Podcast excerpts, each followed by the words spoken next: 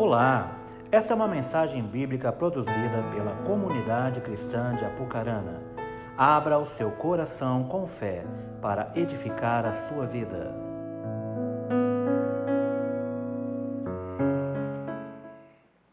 Romanos 3.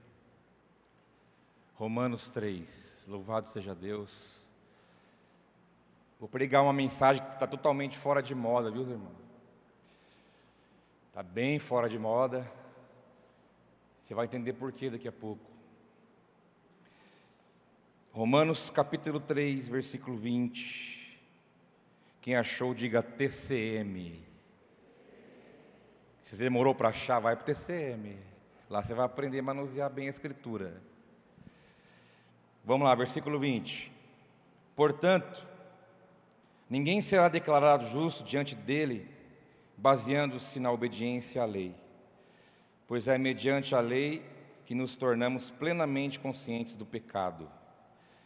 Mas agora se manifestou uma justiça que provém de Deus, independente da lei, da qual testemunham a lei e os profetas. Justiça de Deus, mediante a fé em Jesus Cristo, para todos os que creem. Não há distinção, pois todos pecaram e estão destituídos da glória de Deus, sendo justificados gratuitamente por Sua graça, por meio da redenção que há em Cristo Jesus. Diga glória a Deus. Pai, nós estamos aqui diante dessa palavra tão importante. Deus, eu só peço que o Teu Espírito venha agir neste lugar, de maneira profunda, íntima e pessoal que o Senhor possa nos converter, nos convencer, nos confrontar, nos sarar e nos dar um novo rumo e um entendimento por aquilo que o Senhor quer realizar em nossas vidas nesse dia. Nós oramos e te agradecemos em nome de Jesus. Diga amém. Meus irmãos, nós temos orado, nós temos crido, nós temos ensinado, nós temos falado, nós temos, nós temos incentivado, né? Nós, os pastores, a igreja, nas células, no discipulado, naquilo que nós fazemos aqui, a crer e a viver aquilo que Deus tem para nós. Nós queremos isso. Nós não queremos trocar isso por nada. Nós oramos para que não sejamos distraídos pelas coisas. Nós oramos para que nada venha roubar, para que nada venha nos tirar, para que possamos estar sensíveis à voz de Deus para aquilo que Deus quer realizar na nossa vida e na minha e na sua como igreja. Nós oramos por um avivamento, nós oramos, porque o avivamento ele nunca é demais, ele sempre é bem-vindo em nossas vidas. Quando eu falo avivamento, sabe o que eu quero dizer? Com essa palavra? Avivamento é sinal de milagre, avivamento é sinal de conversão de vidas, avivamento é sinal de arrependimento de pecado, Avivamento é sinal de mudança de vida, avivamento é sinal da glória de Deus, avivamento é uma coisa que nós temos que buscar com tudo que nós temos, com tudo que nós somos. E nós cremos no avivamento. Inclusive, eu quero te, te incentivar, lembrei de um livro, Por que tarda o pleno avivamento? Do Heaven Hill. Por que tarda o pleno avivamento? Tem PDF na internet, tem à disposição, eu tenho, se quiser, depois você, você me pede. Por que tarda o pleno avivamento? É um livro antigo, mas atual, sempre atual. Acho que é Leonardo Heaven Hill, é isso mesmo. Heaven Hill, eu lembro que é o final, mas eu não sei se é Leonardo de verdade, acho que deve ser.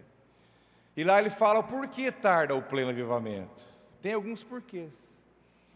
Tudo que Deus tem para mim, para você pessoalmente, para sua casa, para o seu trabalho, para a igreja, para a cidade, para a nação, está envolvido nisso. Há muitas coisas boas de Deus que não foram derramadas sobre nós ainda, como diz o texto. Olha, aquilo que o olho não viu, que o ouvido não ouviu, que não subiu ao coração do homem, é o que Deus tem preparado para aqueles que o amam. Então há uma expectativa, deve haver uma expectativa em mim e você, de que a, diante de nós há uma coisa grandiosa que nós nunca vimos, nunca ouvimos, nunca experimentamos. Então, esse é o sentimento de que sempre eu espero que tenha algo muito grande à frente. Da parte de Deus, para a nossa vida, nossos filhos, para a tua casa, para o teu plano de carreira, para o teu trabalho, para os teus estudos, para tudo. Então há muita coisa boa para estralar aí, muita coisa boa. Mas tem uma coisa que pode acabar com tudo isso. Tem uma coisa que tem o poder de acabar com tudo isso, de impedir tudo isso, de destruir isso, de trancar, fechar as, tudo para que isso não se realize, não aconteça. E por incrível que pareça, não é o diabo essa coisa. O diabo não, não tem essa condição. Mas tem algo que acaba com todos esses sonhos e projetos daquilo que Deus tem. É o pecado. Pecado. E é sobre o pecado que nós vamos falar hoje. Essa palavra chamada pecado, ela é o grande problema do mundo, do mundo todo. Tem pessoas, às vezes, por, por um raciocínio meio raso, vêm indagar: ah, mas por, se Deus é Deus, por que, que a fome? Por que, que a destruição? Por que, que a guerra? Por que, que não sei o quê? Ah, se Deus fosse tão bom assim, as coisas não aconteceriam. Falo, filhão, Deus é bom, a sua misericórdia dura para sempre. Isso não tem nada a ver com ele ser bom ou ser ruim. Isso é culpado é você. Porque, porque o pecado entrou no mundo, entrou a enfermidade, a doença, a morte, a guerra, o orgulho, a maldade, né, a injustiça, as desgraças que nós podemos ver no mundo. O culpado é o homem, o culpado é o pecado. Deus não é culpado disso. Eu não posso transferir para ele algo que não é, não é, não é justo, porque ele é, a sua justiça excede a de todos, ela é perfeita. Então o pecado, eu falei que ele é o problema do mundo pela consequência que ele gera no mundo desde o início até hoje. Mas para muitos, existe um problema de usar essa palavra problema. Que geralmente as pessoas dizem, ah, eu não tenho pecado. Ah, eu tenho um problema. Não, você não tem um problema, você tem um pecado que quer transformar o pecado em um problema. Ah, eu estou com um problema aí e tal. Não, você não está com um problema, você está com um pecado nas costas. E você tem que entender como que você vai caminhar para sair disso. No, em julho de 1741, numa cidade chamada Connecticut, Estados Unidos, foi pregado o sermão, um dos sermões mais famosos do mundo, até hoje. Olha o título do sermão: Pecadores na mão de um Deus irado. Em 1741, foi pregado um sermão chamado Pecadores na mão de um Deus irado, e esse foi considerado até hoje um dos maiores sermões, mais famosos. Diz a história, pregado, pregado por Jonathan Edwards, um grande avivalista, Diz a história que as pessoas se prendiam nos bancos, elas se agarravam nos bancos da igreja, desesperadas, porque elas entenderam qual era a condição que elas se encontravam. Você pode pesquisar sobre isso, porque na verdade nós temos que saber realmente que a nossa realidade ou é uma ou é outra, não tem meio termo. Porque espiritualmente falando, só há dois governos. Ou é o governo de Deus, ou é o governo do diabo. Não tem outro governo. E a palavra diz em 1 João, capítulo 3, a epístola de João, né? Capítulo 3, versículo 8, diz: Quem comete pecado é do diabo. Ah, meu Deus, e agora, irmão? Então eu estou endemoniado. Você está endemoniado? Aqui fala: quem comete pecado é do diabo. Mas a palavra não diz que que esse que se eu pecar, você já pecou hoje? Eu dei uma pecadinha antes de sair de casa. Arrumaram uma cachorrada lá em casa, e na hora de sair, tem um que se abriu o portão e some. Aí segura, solta, não, vai, vai, pula, fecha, não, não fecha. Aquilo foi me dando um, sabe, um trem por dentro. Eu irei, mas não pequei. Pensei, falei, ô oh, desgrama de uns cachorros. E eu sou culpado por isso.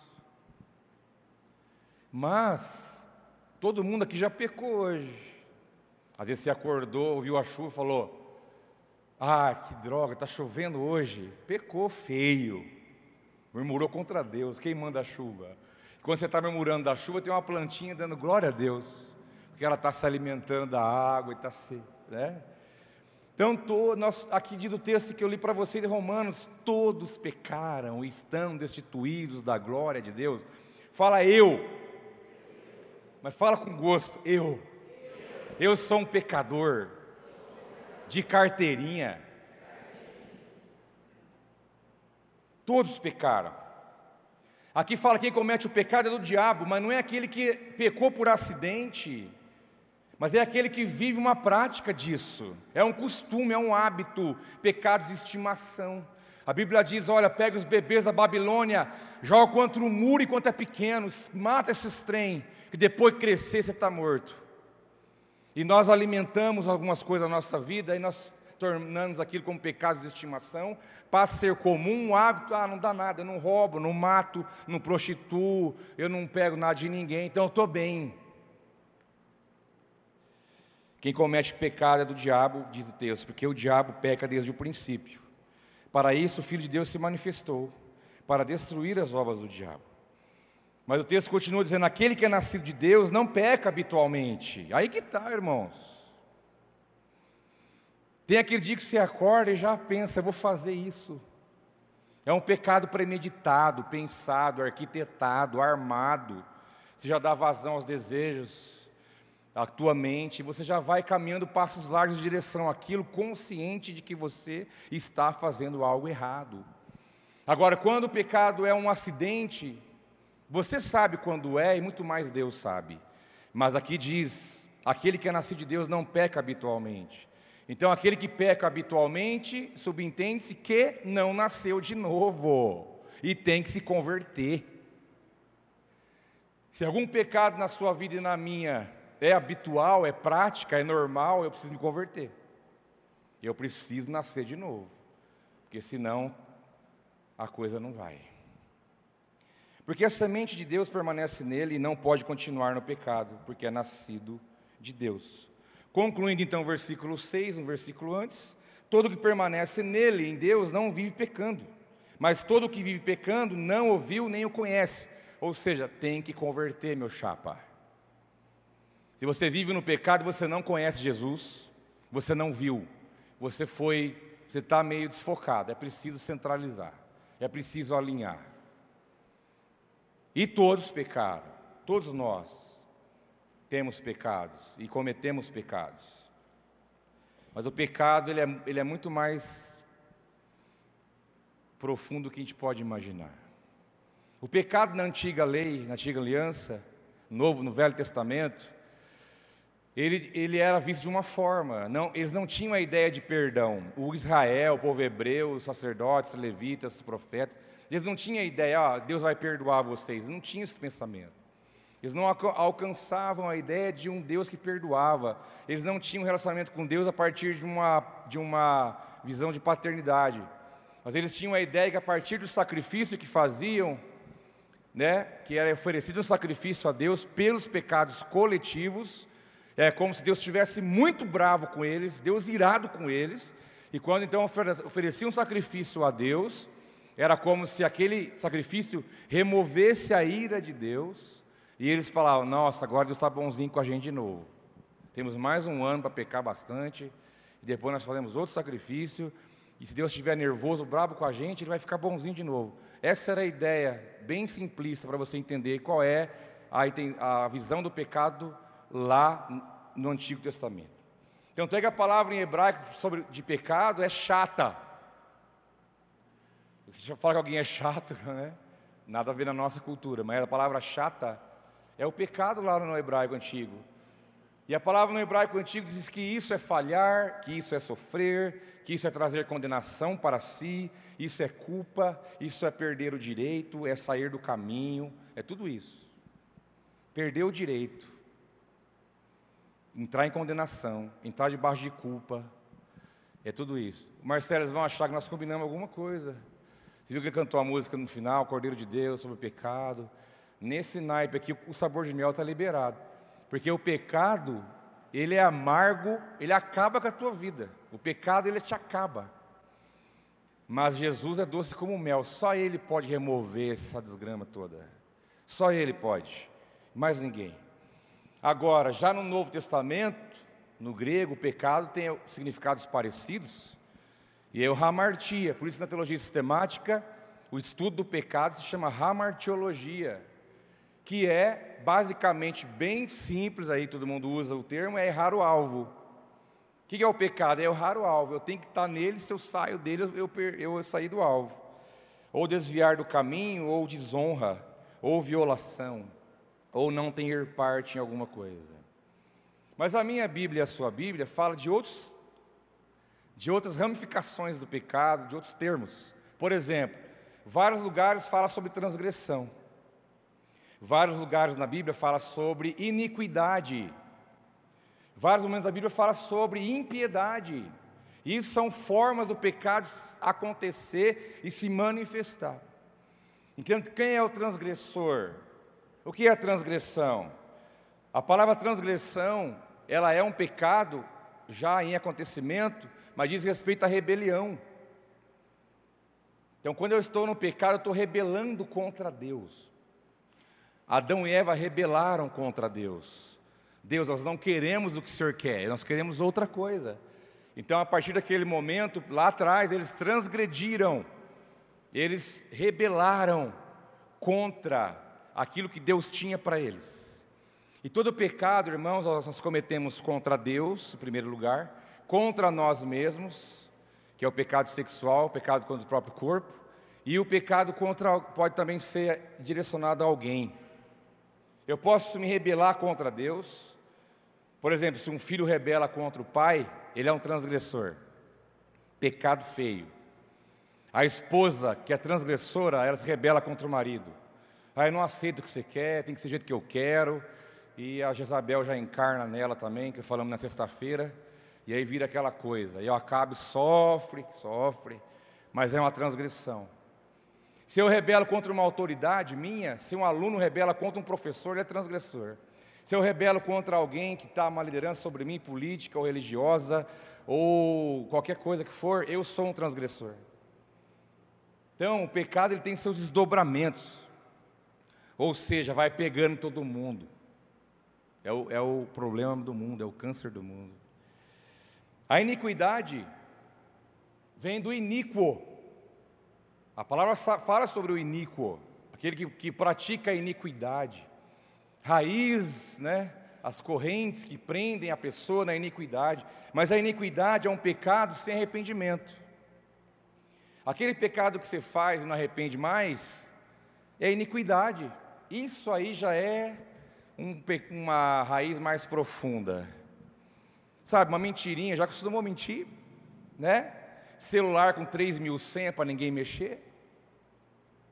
Né? Tem a senha do dedo, do olho, do, do, do furo o dedo para pôr o sangue lá, senão não abre a tela. Porque ninguém pode entrar naquele universo meu, porque ele tem coisas que alguém não pode ver, coisas que eu não me arrependo, virou uma prática na minha vida. Iníquo, iniquidade. É o pecador inverterado que não se arrepende, acostumado com as coisas. É a iniquidade. E a impiedade, o ímpio. A palavra usa uns termos, né? Ímpio, nécio, essas coisas aí. Nécio tem nada a ver com isso, mas é palavras diferentes. Ímpio é aquele que vive na impiedade, e é o pecador que tem um mal nele já. É o cara ruim, a mulher ruim já é, malvade, é malvadez. Já vai para cutucar, já está pensando como que ela vai sair daquilo, já começa a articular, já acorda com a mente articulada, e eu vou tentar fazer isso, falar aquilo, vou falar com dois, três para fazer uma imagem daquela outra pessoa, e eu vou não sei o que, como que eu vou chegar naquele ponto, eu vou dar um jeito de ir por baixo. Eu, a pessoa já está envolvida pela maldade e ela está vivendo na impiedade. E a palavra impiedade no original diz o quê? Que o ímpio ele é imprestável, ele é inútil. Olha que terrível isso. É como se Deus olhasse para mim e falasse: você não presta para nada. Você é um inútil, você é um imprestável. Se permanecer nesse estágio, é lógico. Então, para vocês verem que a coisa é mais profunda do que a gente pode imaginar. É mais profunda do que nós podemos imaginar. E isso tudo tem que trazer para nós uma consciência de quem nós somos de fato e qual é a nossa realidade diante de Deus. Porque a lei, lá atrás, existia lei. Ó, a lei está aqui, cumpriu, tá bom. Errou. E outro, se não cumprir um, não, não, não perde. Há mais de 600 decretos e mandamentos no Velho Testamento. Não há só aqueles 10 que você está imaginando. Aqueles 10 é o máximo, é o ápice. Mas há seis, mais de 600 mandamentos, decretos e ordenanças de Deus no Velho Testamento. A pessoa pode cumprir, vamos ficar só com os 10, é mais fácil. Cumpre nove, não cumpriu um, perdeu todos os nove. Tanto é que ninguém conseguiu cumprir a lei, ninguém, ninguém. Só Jesus. E nós usamos um exemplo bem clássico para isso, que na lei é mais fácil. Você fala, ai que bom que eu não estou na lei, estou na graça. Realmente, porque lá na lei diz o seguinte: ó, se alguém for pego em adultério, é apedrejado, até morte. Pronto, acabou. O povo apedrejava sem dó, sem nada. Ficavam felizes por cumprir a lei. Aí Jesus vem, ou oh, é a graça, ou oh, glória a Deus. Glória a Deus. Jesus falou: oh, é o seguinte, meu amigo. Se você olhar para uma pessoa e achar ela mais que bonita, você entendeu o que eu estou dizendo? Você já adulterou no teu coração. Então não precisa nem fazer. Não precisa fazer. Só de você pensar de fazer já era. Você é um pecador. A lei inibe a ação e a graça inibe a intenção. Aí o que é mais fácil, viver na lei ou viver na graça? Não precisa fazer, só pensou, já pecou. Pecou fazendo coisas erradas, ou pecou por não fazer o que era o certo, que é outra forma de pecar e não fazer o correto. A gente acha que pecar é só fazer o errado, fazer o que não é para fazer. Mas pecar também é deixar de fazer o bem, deixar de fazer o que Deus pediu para fazer, isso também é um pecado. E o pecado é o que tem a capacidade de nos tirar. O que Isaías diz? Olha, as vossas iniquidades, Isaías fala, as vossas iniquidades afastam você de Deus, ao ponto dele não ouvir a tua voz. Aí você pode entender por que algumas orações não são atendidas, por que coisas não acontecem, por que, que tem um céu de bronze, por que a coisa está travada, por que não anda, por que não rompe, por que não vive, por que não, não, não entra na realidade. Pode ser que há alguns pecados que estão impedindo você de que Deus ouça a tua voz, você fica ali batalhando e você esquece de revisar a própria vida. Nós chamamos isso de processo de santificação. Você lembra que a palavra diz que sim, né? Que sem a santidade ninguém verá Deus? Ninguém verá. Todos pecaram. Todos pecaram. O pecado destruiu uma família. Já começou ali. Tudo estava perfeito, Adão, Eva, os filhos, a provisão toda, a comida, tudo. Tudo andava bem, os filhos brincando, crescendo, tá, aprendendo. É quando o pecado entrou lá, a família desgraçou. Primeiro é homicídio, um irmão mata o irmão, foge, vira um forasteiro, né? fica debaixo de uma maldição, a maldição de Caim. E aí começa a coisa a virar uma desgraça. O pecado destruiu uma família, a família que foi criada a partir do plano original de Deus. Assim como o pecado destruiu aquela família, o pecado também pode destruir a tua casa, pode destruir a tua vida, pode destruir o teu filho. Porque se eu fico brincando com fogo, com o pecado, sabe o que eu faço?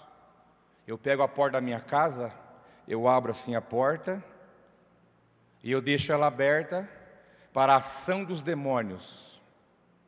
Aí vem um demônio ali. Aí eu falo, opa, aqui não. Aqui não. Ele falou, que aqui não, rapaz. A porta está aberta, nós vamos entrar. Aí já que você entrou, então mexe comigo. Porque eu que abri. Ele falou, não. Eu entro, eu mexo em quem eu quiser. Eu mexo no teu filho, eu mexo na tua esposa, eu mexo onde eu quiser. Porque você abriu a porta e pela tua porta aberta, sua brecha, seu pecado, eu entro e destruo quem eu quiser. E você não vai poder me impedir, a não ser que haja um processo inverso. Já nós vamos entrar nisso. O pecado destruiu uma família. O pecado original está no nosso lombo até hoje. Nós herdamos aquilo que Adão fez, está sobre nós. Pelo primeiro Adão, o pecado entrou no mundo, mas pelo segundo Adão, que é Cristo, o pecado foi embora. O pecado destruiu uma cidade. Sodoma e Gomorra, Deus olhou aquela cidade e falou: não dá, eu vou ter que destruir tudo. E é, muitos pensam que o pecado, o maior pecado de Sodoma e Gomorra era prostituição, mas não era. O maior pecado de Sodoma e Gomorra era a injustiça.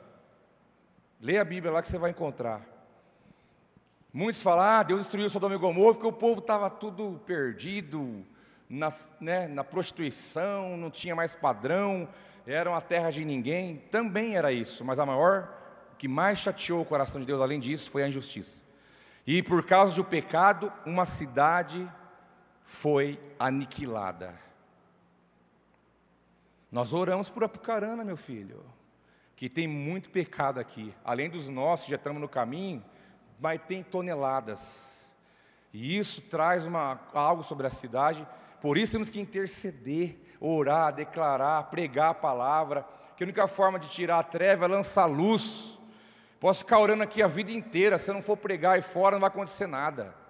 Precisamos anunciar essa palavra de libertação, de cura, de perdão que Deus deixou para nós, para que o, ambiente da cidade, a atmosfera espiritual da cidade mude.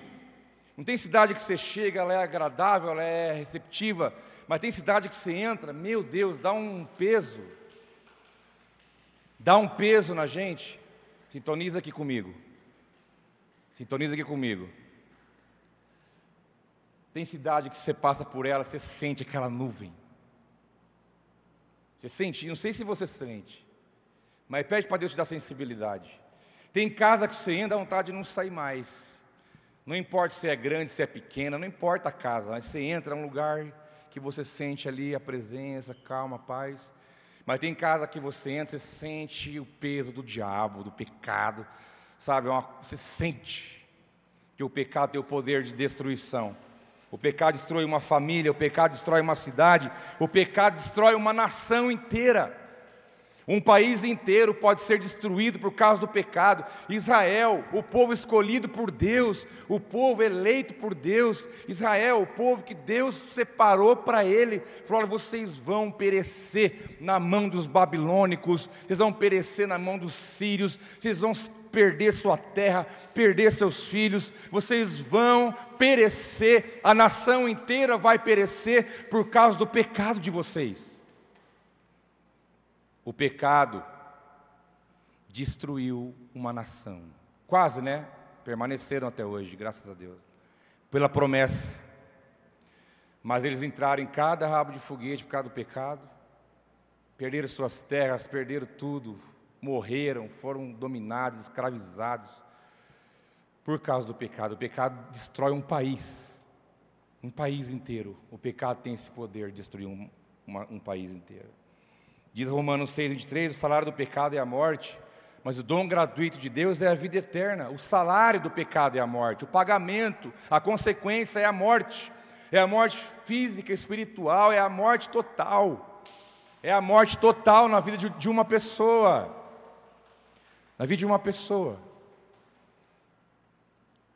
é a, é a morte total. Davi, no Salmo 51, diz, versículo 4: Contra ti, só contra ti pequei, e fiz o que tu reprovas. Salmo 51 é o salmo do arrependimento, onde Davi se rasga. Cria em mim, ó Deus, o coração puro, o espírito inabalável. Ele está ali na presença de Deus, se jogando, se lançando e fala: Deus, contra ti eu pequei, somente contra ti. Somente contra ti. Mas nós temos um problema, sabe? Isso é automático, nós agimos por comparação. Você, quando você vai entrar nessa atmosfera de pecado, você começa a olhar quem tem mais pecado que você. Porque inconscientemente você se consola dizendo: graças a Deus eu não peco igual aquele. Aí você acha que você está bem, nossa, não tem problema, eu, olha o que o povo está fazendo aí, meu Deus. Olha isso, olha aquilo, olha que coisa. Olha que nem você. Nossa, eu estou tranquilo. Eu não faço nada disso. Nossa, como eu estou bom. Ô oh, mentira de Satanás. Ô oh, mentira do diabo. E você começa a se comparar, isso traz um consolo, ah, estou legal, estou de boa, estou bem, não faço, não roubo. Você vai assistir lá uma televisão às seis da tarde, meu Deus do céu, que barbaridade que aparece lá. E aquilo faz você imaginar que você está, nossa, nota 9,9. Porque eu não faço nada daquelas tragédias. Eu não estupro, não abuso de criança, não roubo, eu não mato. Eu não faço essas coisas, né? Nossa, eu estou. Deus está está batendo palma para mim. Mas as coisas não são assim, meus irmãos. Eu não posso me comparar com o outro nem olhar o pecado do outro. Eu tenho que olhar o meu. Quando Deus chama você participar da mesa dele, do pão e do vinho, ele fala, avalie a si mesmo. E quando você vai olhar o outro, você está olhando para se consolar, porque graças a Deus eu não sou igual àquele. Lembra do evento de Jesus, trouxeram a mulher adulta? Ó, oh, Jesus, pegamos essa mulher no flagra. Ó, nós trouxemos ela aqui porque vamos cumprir a lei. Nós vamos apedrejar. Irmão, eu vou falar para vocês uma coisa: se eu tivesse lá e você, nós pegaríamos um tijolo na mão. Não podemos ser hipócritas. Se eu tivesse lá, eu ia ser o primeiro a pegar a pedra. Porque na minha cabeça, o pegar a pedra e matar alguém apedrejado era o correto. Nós pegaríamos as pedras, como todos eles pegaram. Jesus ali, olhando aquela cena, né? Só fez uma pergunta, ó, quem não tem pecado nenhum aqui pode jogar a primeira. Ele falou, eu estou autorizando você a jogar. Pode jogar, mas se você não tiver nenhum pecado. Diz a palavra que eles foram saindo, deixaram e foram saindo lentamente. Jesus falou: Olha, minha filha, é o seguinte, eu te amo, você é preciosa, você é valorosa, não importa o que você estava fazendo há, minutos atrás. Eu te digo só uma coisa: vai, não peques mais, aprenda. Não vive essa vida. Mas nós, aquelas pessoas, estava aquela ideia: o pecado dela é muito maior do que o meu, então eu vou pegar o tijolo e vou mandar. Mas aí Jesus falou: não, o pecado de vocês também existe, não é só o dela. E quem falou que tem essa questão para Deus então, roubar uma agulha e roubar um carro é diferente? Não. O que vai mudar é a consequência, o pecado é igual. É igual. Mas não podemos ficar com essa comparação. Porque isso é mentalidade caída, carnal e diabólica. De eu achar que o pecado do outro é maior que o meu, então eu estou bem. Eu vou dizer uma coisa para você: nós não estamos bem. Nós temos muito para melhorar. Nós temos muito. Se nós tivermos a consciência, a nossa salvação está nessa consciência de saber quem eu sou, de entender qual é a minha realidade. Você está num culto como hoje, amanhã, segunda-feira, se você for vir no culto próximo domingo, tem a cela durante a semana, mas aí vai amanhã, tal, vai uma coisinha, depois mais uma coisinha, uma murmuração aqui, uma mentirinha ali.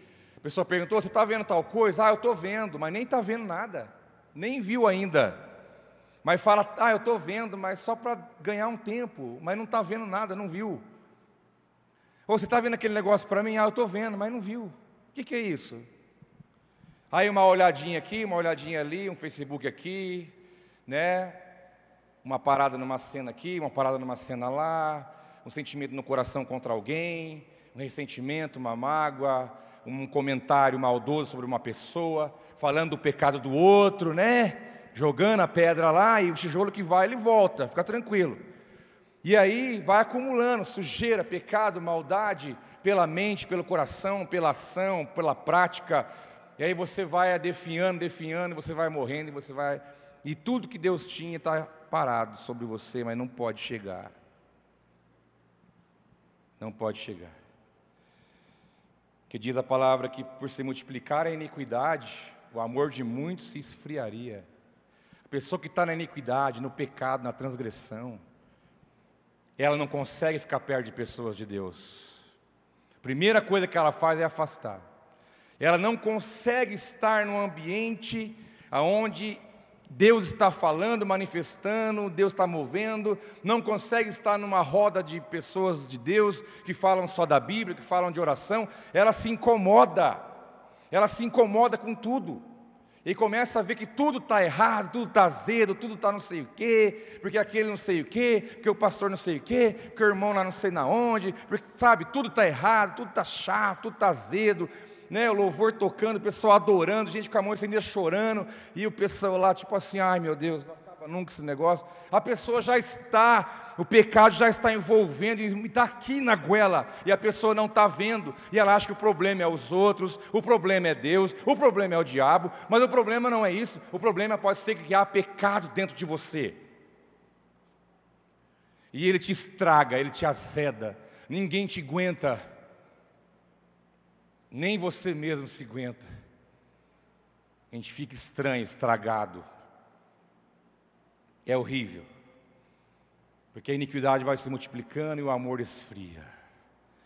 Aí já não, ah, parece que eu não amo meu marido direito, parece que ele está meio chatinho.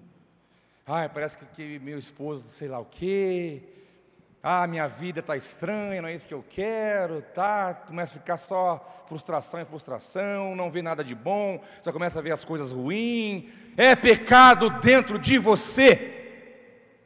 Ele te mata, ele rouba o que há de melhor na tua vida, ele rouba o que há de Deus, ele rouba a sua alegria, ele rouba a tua adoração, ele te mata, ele acaba com você, ele acaba com a tua casa, ele acaba com os sonhos de Deus, ele te mata.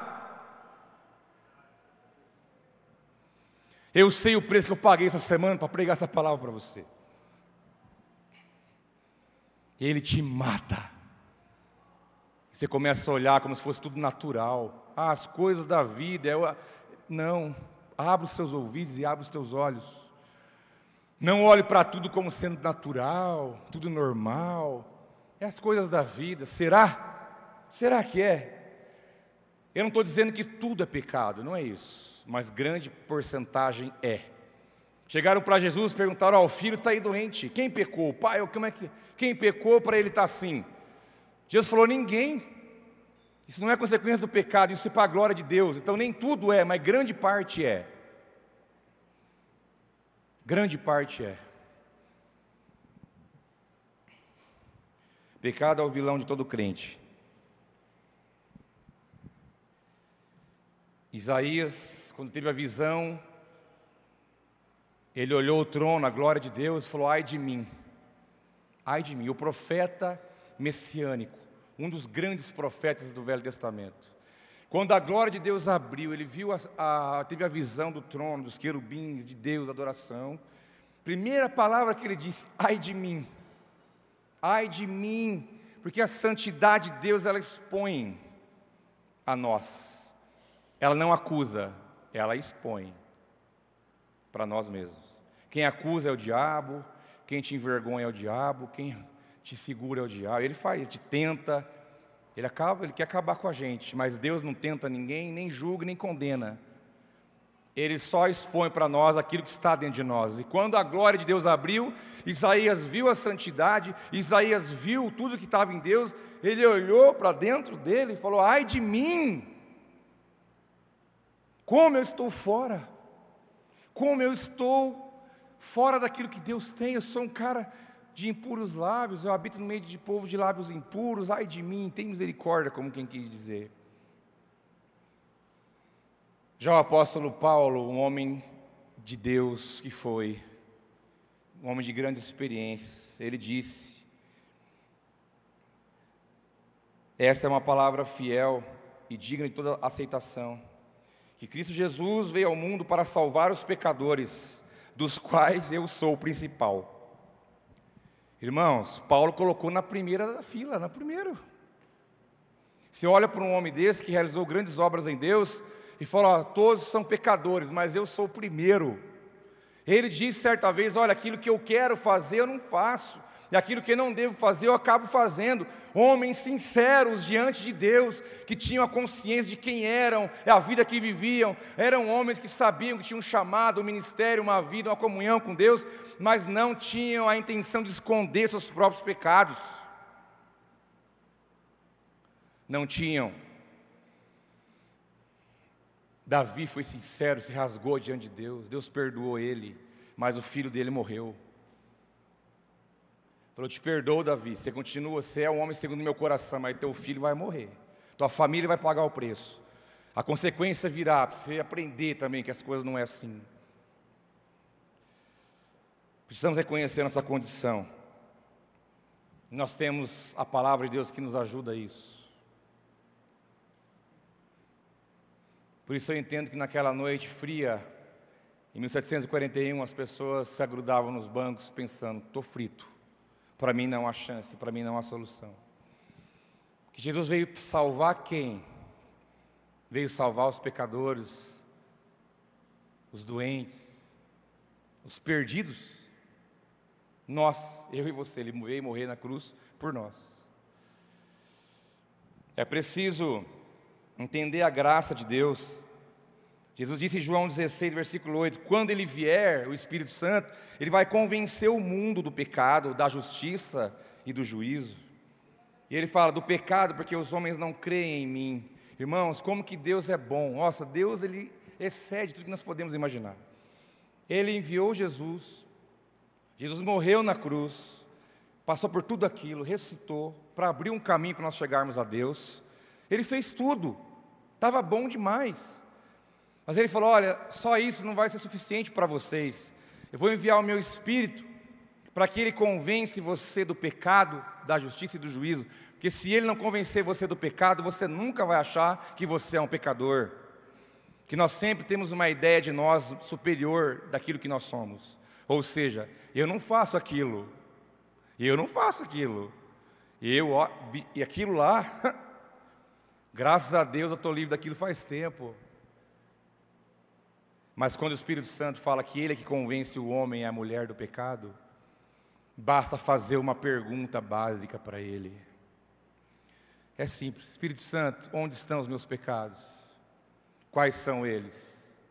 E Ele vai te falar. Porque Ele te conhece pelo avesso. Ele sabe o que passa no teu coração, Ele sabe o que passa na tua mente, o quanto você maquina o mal às vezes. Ele sabe tudo isso. Ninguém melhor do que ele para vir falar: vem cá, então eu vou te mostrar. Na tua vida tem isso, isso, isso, isso, isso e mais isso. Como quem diz, agora é com você. O que você vai fazer com isso, agora e daqui para frente é você. Eu só estou te mostrando, te convencendo. Mas é você que vai dar continuidade a isso. Porque diz, versículo 9 como diz o Espírito Santo, se ouvirdes a, é, se ouvirdes a sua voz, Hebreus 3,7, desculpa. Portanto, como diz o Espírito Santo, se ouvirdes hoje a sua voz, não endureçais os vossos corações. Quando o Espírito Santo vier falar para você, não endureça o coração, seja humilde, aceite, porque você vai ver coisas em você que você não gosta, você vai ter que reconhecer que você faz coisas que são erradas, você vai ter que reconhecer que você não é tão bom assim. Você vai reconhecer que você tem muita coisa para fazer, para mudar, para melhorar. Você vai ter um choque de realidade. É o que Isaías teve. Quando Deus apareceu, ele viu quem era Deus, mas ele também viu quem era ele. E houve ali um choque de realidade. Provérbios, um livro de sabedoria, já nos dá alguns conselhos sobre isso.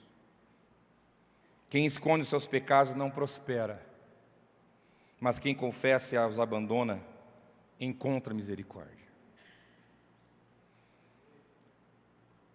A pergunta que eu mais fiz no discipulado de janeiro até aqui, que eu mais fiz, qual é o seu ponto fraco?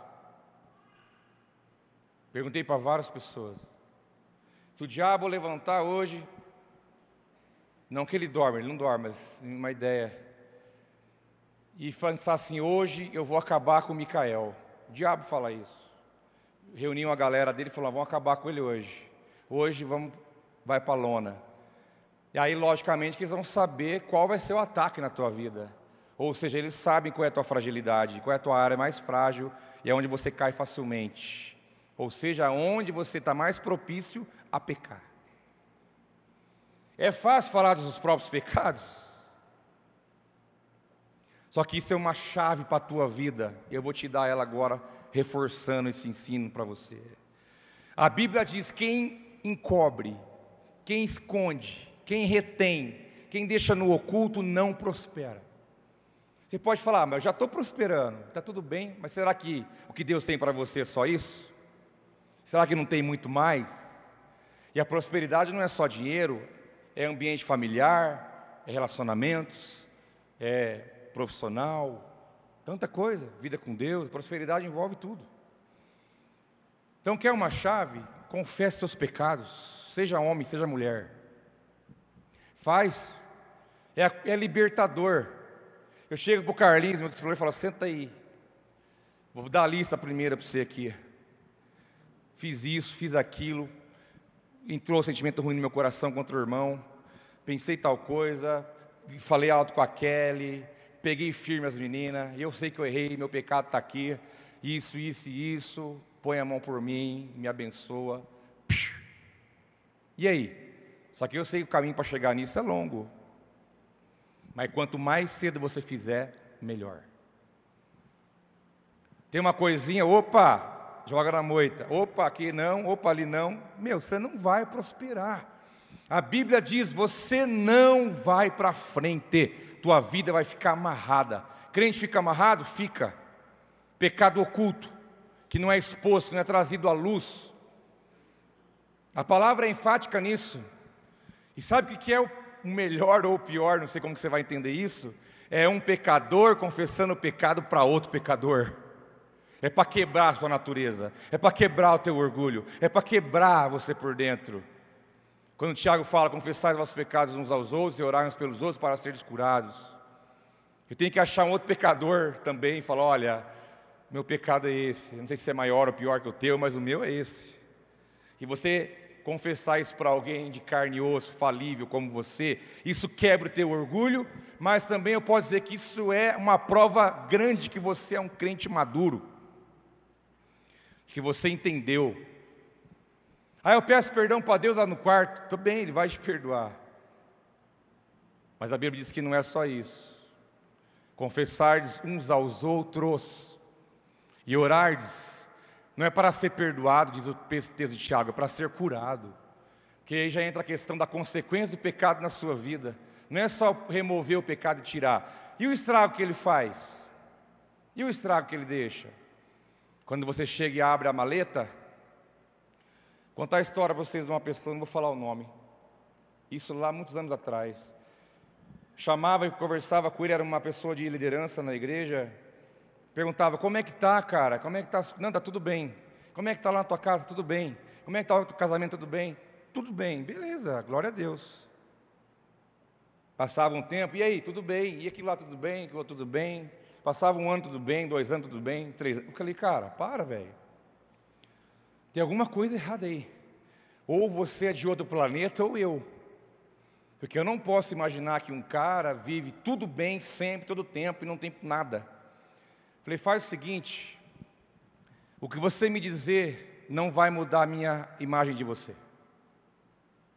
Eu não vou olhar você diferente. Você pode falar o que você quiser. Para mim, você vai continuar sendo um homem de Deus. Eu vou te amar, vou te ajudar do mesmo jeito. Então, vamos, vamos começar de novo? Como que está tal coisa? Ah, nem te falo. Aí começou. Por quê? Nós estamos presos no orgulho. A minha reputação. O que vão pensar de mim? Como vai. Irmão, sai, isso é a conversa do capeta. Porque ele sabe que se você tiver as coisas guardadas e ocultas, você não prospera. Você não prospera. Eu conheço casais que têm um nível de maturidade que o homem chega para a mulher no final do dia e diz: Ó, oh, ore por mim, porque hoje eu cobicei a mulher na rua. Olha o nível, olha o nível. Se é uma pessoa boa para confessar pecado, é teu esposo, é tua mulher, confessa para ele. Olha, eu menti, eu enganei, eu fiz errado, eu cobicei, eu estou com raiva, eu estou com ira, eu estou com sei lá o quê. Olha o nível. É um nível a ser atingido por todos nós, de maturidade e de centralidade na palavra. E a mulher vai orar pelo marido e não vai julgá-lo, porque ela também olha para os homens de vez em quando porque ela não é um robô, ela não é uma máquina. E ela pode também ser sediada, assediada por uma palavra, por uma imagem, por uma ação, por alguma coisa. Então o meu pecado não é maior que o teu, o teu não é maior que o meu. Todos nós pecamos, estamos debaixo da graça de Deus. Temos que tratar a sério esse assunto na nossa vida, porque ele acaba com a gente, ele impede o que Deus quer fazer. Nós cremos, eu falei no início, no mover de Deus, no avivamento, na prosperidade da tua casa, na vida dos teus filhos, nas promessas que Deus tem, na adoração, na glória, nos milagres, nos sinais, na cidade, na igreja, em todo lugar. Mas esse nome pequeno chamado pecado, ele destrói tudo isso. E nós temos a oportunidade de tirar isso da nossa vida de uma vez por todas. Confesse os pecados uns aos outros e orem uns pelos outros para serem curados. Isso é muito sério. Há enfermidades emocionais, enfermidades físicas que são respostas de pecados. Você pode ir em Curitiba, São Paulo, Brasília, Estados Unidos, não vai achar nada. Não vai. Porque certamente é de ordem espiritual por causa do pecado. Não podemos anular essa possibilidade. Davi diz: Quando escondi meus pecados, meu corpo definhava de tanto gemer. É preciso, irmãos, arrependimento. Nós precisamos nos arrepender. Que dia que foi a última vez que você chorou pelo seu pecado? Eu te pergunto. Que dia que você chorou? Nossa, como que eu posso? Como que eu tenho? Que dia que você chorou pelo teu pecado? Faz uma análise pessoal. Que dia que você chorou de tristeza com você mesmo. Nossa, como que eu pude fazer isso? Como que eu pude alimentar isso? Como que eu pude? É a prova de como anda o nosso arrependimento. Porque o arrependimento pelo pecado, ele tem que doer. Tem que doer dentro, tem que doer no nosso corpo, tem que doer nossa alma. Senão não é um arrependimento verdadeiro, é um remorso passageiro. E o problema de hoje é que os crentes não vivem o arrependimento genuíno que é a mensagem, é o proto-evangelho que João Batista veio anunciar: arrependei-vos e crede, arrependei-vos, arrependei-vos. Jesus veio com o evangelho do reino, arrependei-vos. O arrependimento é o remédio para tirar tudo isso. E não é só pedir perdão.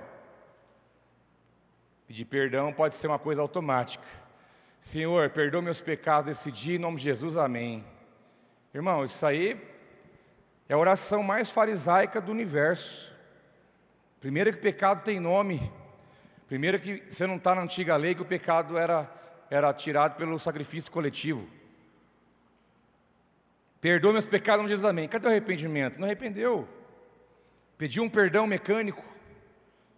Não é o perdão, o perdão vem depois do arrependimento. Você, nós precisamos arrepender. Aí que está a questão, você não vai se arrepender. Você não tem capacidade para isso. É preciso que o Espírito Santo te leve nessa atmosfera. É preciso tempo com Ele. É preciso entrar no quarto, chamar Ele ali para que Ele se manifeste. E o Espírito vai mostrando que está aí, você se arrepende e coloca diante dele. É preciso algo profundo e verdadeiro, e é o Espírito Santo que gera isso em nós, porque ele diz que ele nos convence do mal. E às vezes fica um esforço de arrependimento racional, ele não vem. Não vem, não adianta, não, eu vou arrepender, não arrepende. Ah, eu vou tentar, ai meu Deus, agora não vai. Não é na razão, não é na força do teu braço, é apenas você reconhecer o que há em você, daquilo que ele vai mostrar, então você vai chegar diante dele e vai fazer como Davi, rasga as vestes, coloca cinza na tua cabeça, mas ele diz: Olha, primeiro vem a cinza na cabeça, mas depois Deus derrama um óleo de alegria. Por isso, tantos crentes derrotados, cabeças baixas, mortos, não vive o que Deus tem para eles, porque vive com pecados arraigados na própria vida. Eu quero terminar com essa promessa que diz: confessarmos nossos pecados, Ele é fiel e justo para nos perdoar todos os pecados e nos purificar de qualquer injustiça. Se afirmarmos que não temos cometido pecado, nós o fazemos mentiroso e a Sua palavra não está em nós. É preciso entendermos que nós temos um Deus fiel e justo para perdoar todos os nossos pecados. Todos.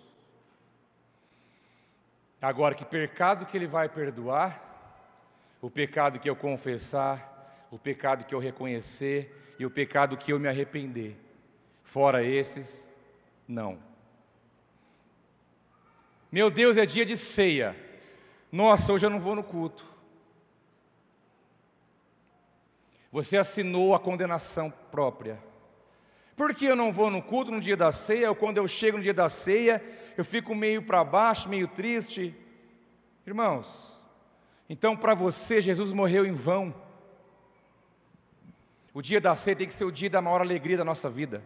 Você vem carregado de pecados, você lança no altar, Ele te perdoa, te põe de pé, você se sente perdoado, aliviado, restaurado, porque é para isso que Ele morreu na cruz. Se eu digo para Deus, eu não vou tomar ceia, eu não vou na igreja, eu não vou fazer tal coisa por causa que eu estou errado, eu estou assinando a minha condenação e estou dizendo: Jesus, o que você fez não prestou para nada. Está pegando o sacrifício, a morte expiatória de Cristo, jogando no lixo. Ou será que o sangue dele não é suficiente para perdoar as suas iniquidades, os seus pecados? Foi para isso que ele morreu. Pelo seu amor, ele falou: Não quero ficar longe de você. Ele é Deus, ele não precisa de nós, mas ele escolheu relacionar conosco. E fala: Vou morrer, derramar meu sangue, porque eu não quero ver você longe, eu quero ver você perto. Quero ver você como filho, como um filho. E eu encerro com esse versículo de Romanos, de Hebreus, capítulo 12, que diz: Portanto, também nós, uma vez que estamos rodeados por tão grande nuvem de testemunhas, livremos-nos de tudo o que nos atrapalha e do pecado que nos envolve, e corramos com perseverança a corrida que nos é proposta. Vamos sair do embaraço, do pecado que nos envolve, que nos rodeia, e vamos correr, perseverantes, a proposta que Deus tem para você, de uma vida sem peso, de uma vida sem condenação, de uma vida, não uma vida superficial, uma vida profunda no Senhor, onde você vai receber e viver tudo que Ele tem, e o pecado não vai reter nada na tua vida, e assim poderemos desfrutar das promessas, da graça, do amor, da misericórdia, do mover, da prosperidade, da bênção na minha vida, da bênção na nossa casa. Irmãos, o sangue está aí, o pecado está aí. Vamos dar um remédio para isso de uma vez, vamos mandar isso embora. Vamos mandar isso embora da nossa vida. E quando surgir uma oportunidade para você fazer de novo, você lembre-se que Deus te ama demais e que Ele é tudo na sua vida. Isso vai te levar a ter força para dizer não ao mundo, não à carne e não ao diabo. Que o crente vencedor é aquele que vence o mundo, a carne e o diabo. E você vai escolher não. A tentação está diante de mim, que o diabo nos tenta. Mas diz a palavra que junto com a tentação há o escape. E Deus te fala: não vá por aí, vem para cá. E você decide: eu não vou, porque eu amo mais a Deus do que os prazeres deste mundo. Eu amo mais a Deus do que o prazer da minha carne. Eu amo mais a Deus do que essa oportunidade está diante de mim.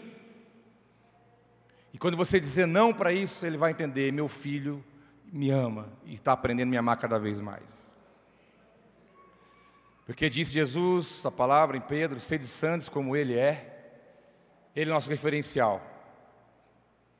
Quando você chega para Ele cheio de vergonha, ai Jesus, eu fiz de novo, ai que vergonha. Você, aquele filho quebrou um vidro, o pai chegou em casa, ai hoje vai ser difícil. Chega meio encolhido, meio com medo, mas arrependido. Deus fala, larga de ser bobo. Eu sei que você arrependeu. Para você pode ser de novo, mas para mim é a primeira vez. Porque eu não lembro do que você fez ontem. Eu mandei no mar, mandei fora. E a minha graça está aqui de novo para te abraçar. A minha misericórdia está aqui para te aceitar. Se você arrependeu, você entendeu que o meu sangue derramado na cruz é suficiente para te perdoar, para te tratar como filho, para você herdar a minha herança, para você viver aquilo que eu tenho para você. Que bom que você entendeu. Vem, vem para os meus braços. Para que medo? Para que correr de mim? Eu te amo.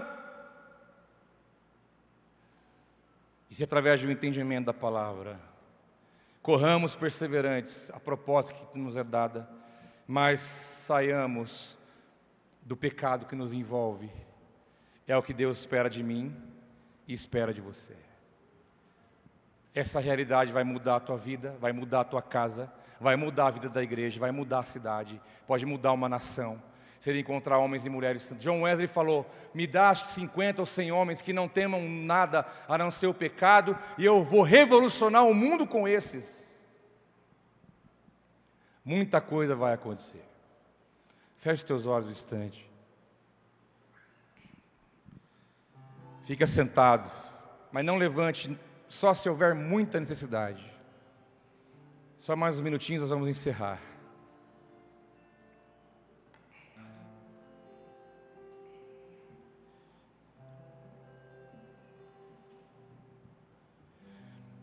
Evangelho de João, capítulo 1, disse João Batista viu Jesus chegando.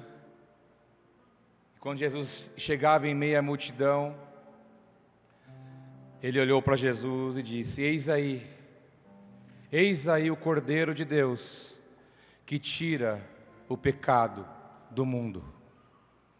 Eis aí a solução, eis aí aquele que pode tirar todo e qualquer pecado.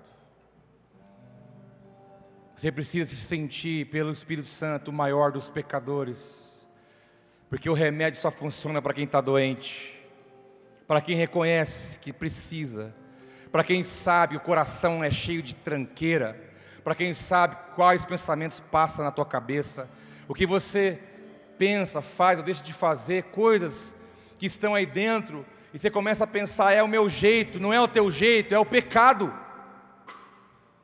Você classifica como o teu jeito, mas não é o teu jeito, é que o pecado já está arraizado dentro de você, enraizado dentro do seu interior. Mas é preciso que você saiba que o Cordeiro de Deus, que tira o pecado do mundo, que agora, nesse exato momento, sabe tudo que está aí dentro de você, conhece a sua história desde quando você estava na barriga da sua mãe. Aí eu posso perguntar: qual é o nível do nosso pecado? O quanto somos pecadores? E o quanto precisamos da graça, da misericórdia, do amor de Deus? O quanto precisamos sair debaixo da condenação, da culpa, do costume, do hábito, para que nós possamos prosperar, para que possamos viver o que Deus tem para nós, que de nós saia a maldade. O Cordeiro de Deus tira a maldade, o Cordeiro de Deus tira a cobiça, Cordeiro de Deus tira o orgulho, o Cordeiro de Deus tira a mentira, o Cordeiro de Deus tira tudo que há de mal em nós, se houver arrependimento de atos, de obras mortas, como diz a, a palavra em Hebreus. Ele está aqui, feche os teus olhos. Olhe nos olhos de Jesus agora, você e Ele, e a santidade que está nele, vai falar para você muita coisa que está aí dentro, e que precisa ser resolvida, é o pecado que está dentro de nós.